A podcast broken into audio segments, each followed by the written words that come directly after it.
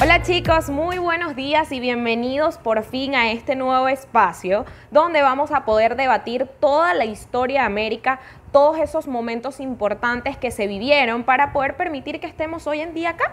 Y vamos a comenzar con un tema bastante importante durante los últimos años, pero que actualmente sigue siendo noticia por la situación dura y crítica que atraviesa Venezuela en estos momentos. Pero antes les voy a presentar al panel de chicas que va a estar acompañándome durante toda esta temporada de episodios para debatir esos temas tan importantes. Hola y bienvenidos amigos a Podcast América. Yo soy Naivet Caraballo y estoy encantada de poder compartir este momento con ustedes y ser parte de este grupo tan maravilloso de chicas. Espero disfruten la información proporcionada y se diviertan y aprendan junto a nosotras. Creo que nunca está de más recordarles que para nosotras es un placer poder llevarles información, poder intercambiar ideas, hacer diálogo y espero que el podcast del día de hoy sea de provecho para ustedes ya que es un tema muy interesante. Estoy muy feliz de compartir con ustedes este espacio tan importante, principalmente para recalcar la historia de América. Por aquí, su fiel compañera Andrea González.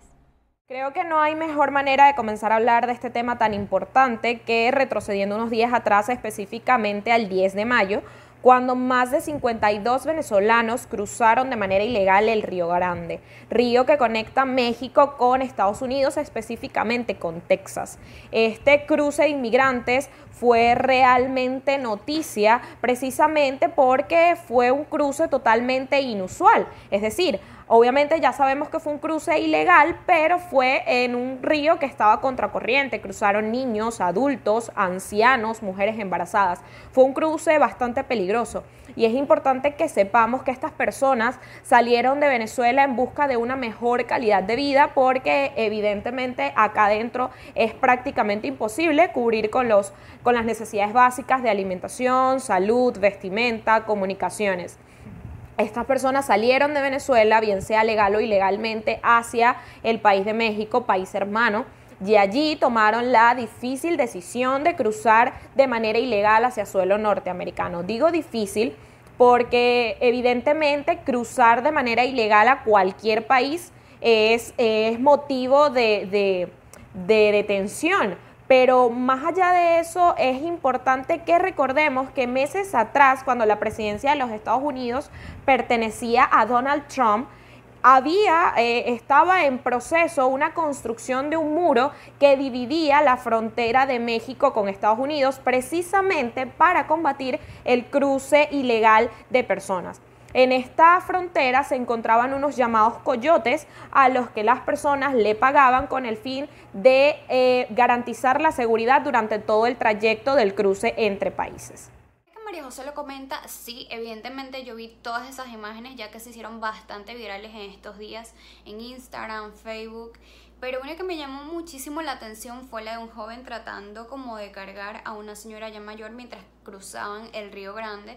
Yo dije, wow, imagínense la desesperación de esas personas eh, que tenían para arriesgar así sus vidas.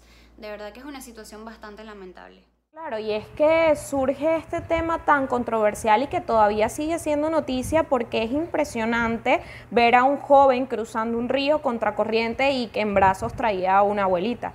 Entonces, eh, según entrevistas que le hicieron ya a la abuela una vez llegado a suelo norteamericano, pudimos saber que la señora proviene de Maracaibo, Estado Zulia, y que sus familiares no sabían cuál era el paradero de esta señora. Entonces es algo que, que, que impresionó al mundo entero, pero que a su vez logró que Venezuela esté en el ojo del huracán en cuanto a la crisis migratoria venezolana. Es que si buscamos antecedentes de la crisis migratoria venezolana, tal vez podríamos irnos más o menos al año 1983, en el cual ocurrió el famoso Viernes Negro, gracias al colapso del precio del petróleo. Y allí nos podríamos venir a una fecha más, más cercana a la actualidad, que fue más o menos el periodo de 2003-2005, ya bajo el mandato de Hugo Chávez como presidente, y ocurrió el paro petrolero y gracias a ese paro petrolero vino el despido de más de 20.000 trabajadores que obviamente trataron de buscar auxilio en países cercanos. Ya de allí eh, tanto los trabajadores que se fueron yendo como también muchísimos empresarios de bastante relevancia trataron de buscar una mejor suerte fuera del país ya que te, estaban sufriendo de persecución política y también estaba comenzando la cuestión de la exportación de las empresas privadas. Así como ellos, también por la parte de los artistas, de muchas personas reconocidas, trataron de buscar mejores oportunidades en el exterior. Y esto sería un inicio para lo que sería una gran ola de personas o venezolanos tratando de escapar de la realidad que se vive en Venezuela. Ya para el año 2013, 2014, 2015, 16, 17, hasta la actualidad, que es el 2021, se han visto numerosos casos de las personas huyendo sin ver las consecuencias, sin ver qué les espera, gracias a todas las causas que obviamente tienen como, tienen como base al querer irse, como la, el peligro que hay. Venezuela es uno de los países más peligrosos del mundo. Eh, también se podría decir que en la parte de, de, la salud, en la parte de la educación, se ha visto una gran deficiencia, en la parte social, en todos los aspectos que tienen los venezolanos para, como razones para tratar de escapar del país de esa forma desesperada.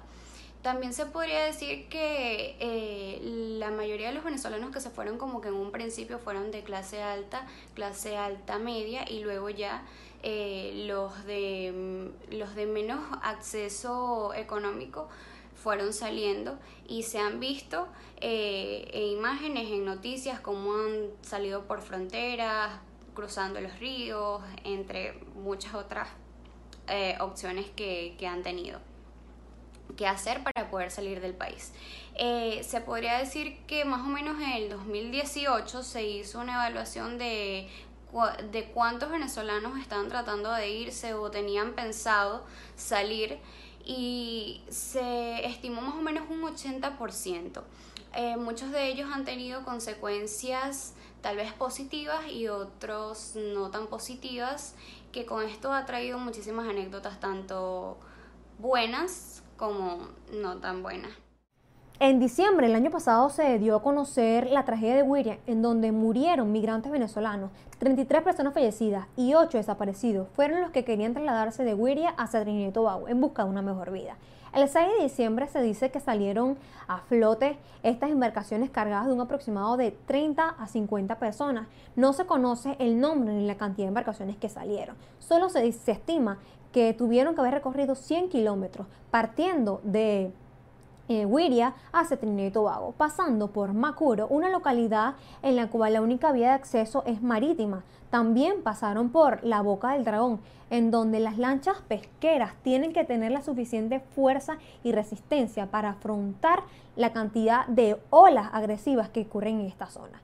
Cinco días duraron estas embarcaciones perdidas, nadie sabía absolutamente nada de ellas. El 12 de diciembre empezaron a llegar cuerpos de las víctimas pertenecientes a una de las embarcaciones, la cual se llamó por nombre Mi Recuerdo. Es ahí cuando empieza toda esta controversia de qué fue lo que realmente pasó. ¿Llegaron a Trinidad y Tobago o fueron retenidos en Trinidad y Tobago y luego fueron deportadas a este país? Miles de preguntas y muy pocas respuestas sobre lo que pasó en la tragedia de William es un secreto la crisis humanitaria que se ha vivido en el país en los últimos años, cuyos orígenes datan aproximadamente en el año 2002, lo que ha provocado que millones de venezolanos migren a países vecinos y a varias partes del mundo en busca de una mejor calidad de vida. El origen de la migración venezolana empezó a partir del año 1983, luego del colapso de los precios del petróleo, lo que se originó el llamado Viernes Negro. Pero expertos afirman que esta cantidad de personas migrando tuvo un incremento bastante alto luego de la revolución bolivariana de Venezuela y el gobierno del presidente Hugo Rafael Chávez Frías. Se estima que aproximadamente 6 millones de personas han huido del país en busca de mejor calidad de vida, eh, huyendo de la escasez, escasez de alimentos, de medicinas y de todo lo que ha venido viviendo Venezuela en los últimos años. La OEA afirma que este es el mayor éxodo de migrantes venezolanos en los últimos 50 años.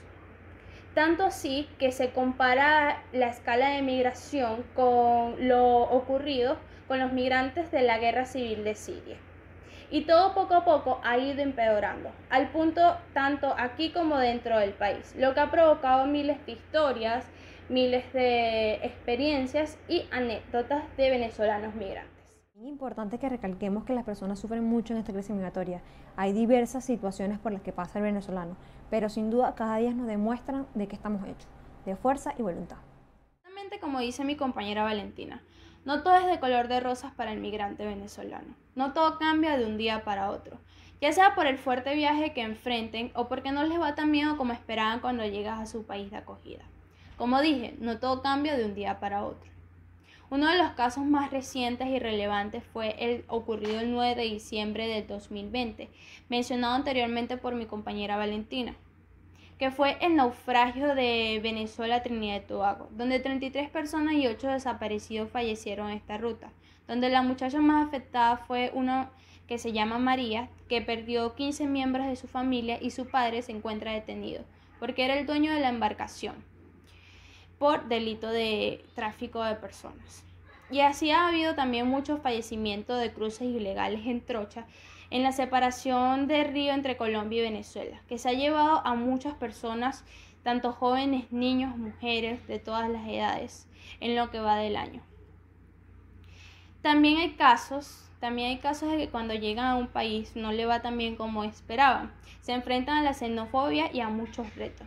Desde la llegada del COVID ha incrementado el desempleo, lo que ha provocado que millones de migrantes venezolanos eh, no tengan la capacidad de cubrir sus necesidades básicas. Eh, se encuentren sin vivienda, aumentan los refugiados, sin alimentación y se enfrentan a la xenofobia del día a día en otros países, lo que ha provocado que muchos se han devuelto a su país natal por vías irregulares debido a la llegada de la gran famosa pandemia mundial.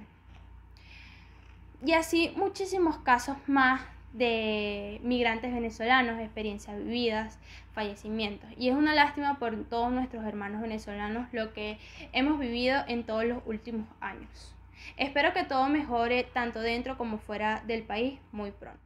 Hemos llegado al final de esta primera edición de Podcast de América. Fue para nosotras un placer compartir con ustedes estos 20 minutos aproximadamente. Esperamos que haya sido de su agrado contarles un poco más de la crisis actual que vive Venezuela en cuanto a las migraciones. Esperamos encontrarlos acá este próximo martes con otra historia u otro hecho o acontecimiento de América que les gustaría saber. Así que los invitamos a comentar en la parte de abajo cualquier tema del que les gustaría escuchar y con gusto vamos a estar estas cuatro chicas debatiendo con ustedes. Todo lo que inicia termina y ha llegado a su final tu podcast favorito. Espero le haya ayudado la información para concientizar sobre la situación que se vive actualmente. Te espero mañana a la misma hora. Feliz día a todos. Nos complace muchísimo haber podido pasar este ratico así con ustedes. Espero que también haya sido así de su parte y bueno, nos vemos hasta la próxima. Adiós, hasta luego. Podcast América es presentado gracias a Baloo Bakery, Al Toque Zuliano, BK Style, Cuarteto Burger,